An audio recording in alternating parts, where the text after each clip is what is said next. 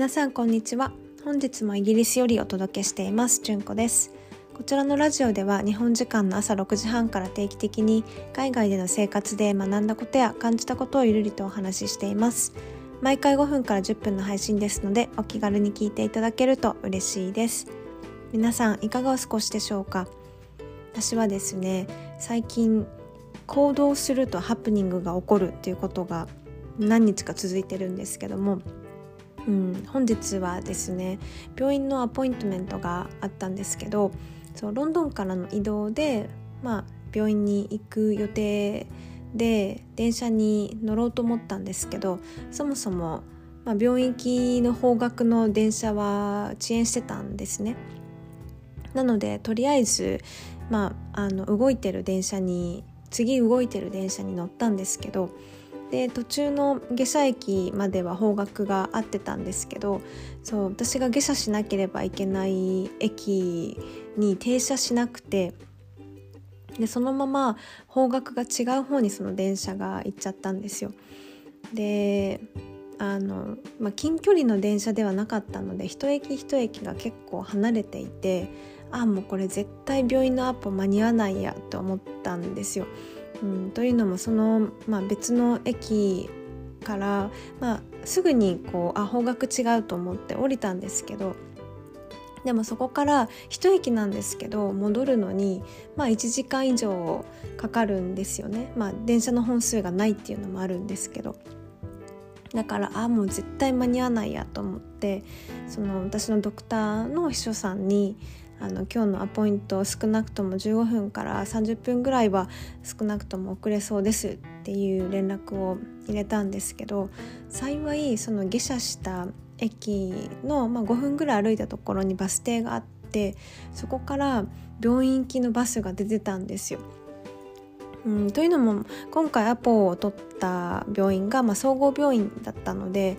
うん、でこのエリアでは結構大きな病院だったのでそう直通のバスが出ていて逆に、うん、30分遅れるどころか30分早く着いちゃったんですよね。だから不幸の不幸中の幸いというか、うん、逆になんだろう自分の車で行ってたら駐車場めっちゃ混んでるし分かりにくいところなので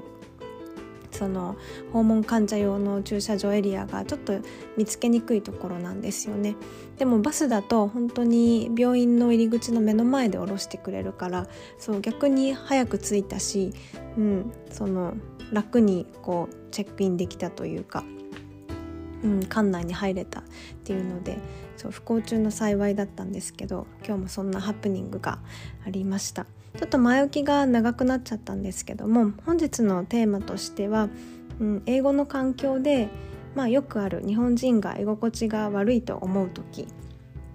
ていうことを、まあ、テーマにお話をしたいと思ってるんですけども、うん、英語環境にいると何言ってるのかよく分かんない聞けない英語が聞けない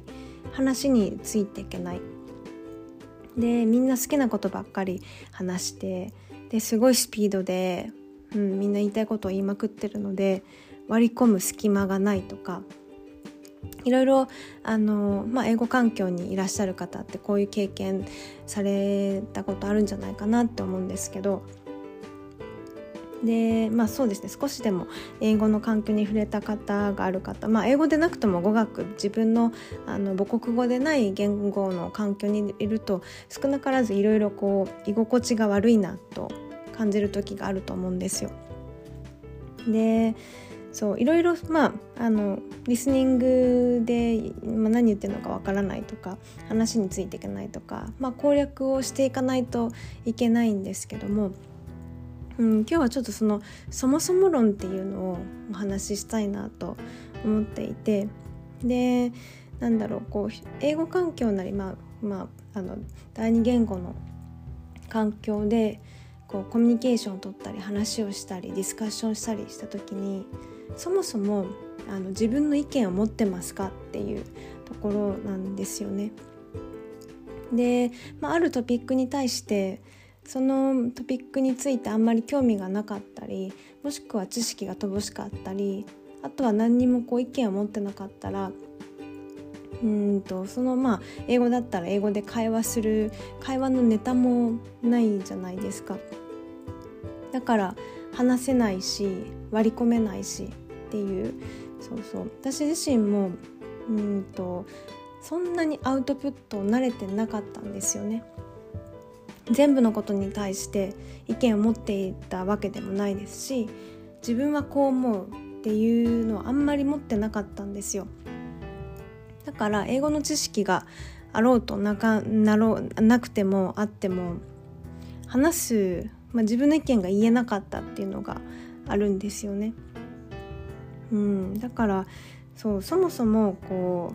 う物事に対して自分はこう思うっていう意思意見っていうのを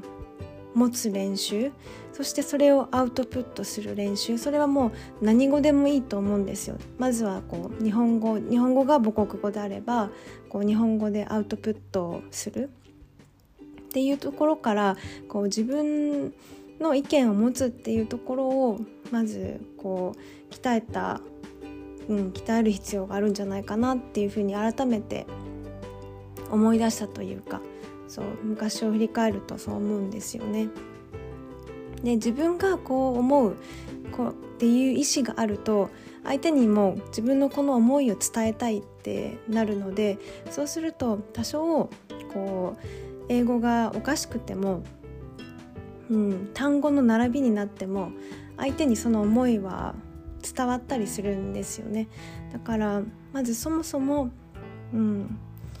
意見何に対してもこう自分はどう思う自分だったらこう感じるこう思うっていうこうアウトプットの練習をしていただくっていうのがいいんじゃないかなと思って本日お話しさせていただきました、えー、最後まで聞いていただきありがとうございますまた次回のポッドキャストでお会いしましょう。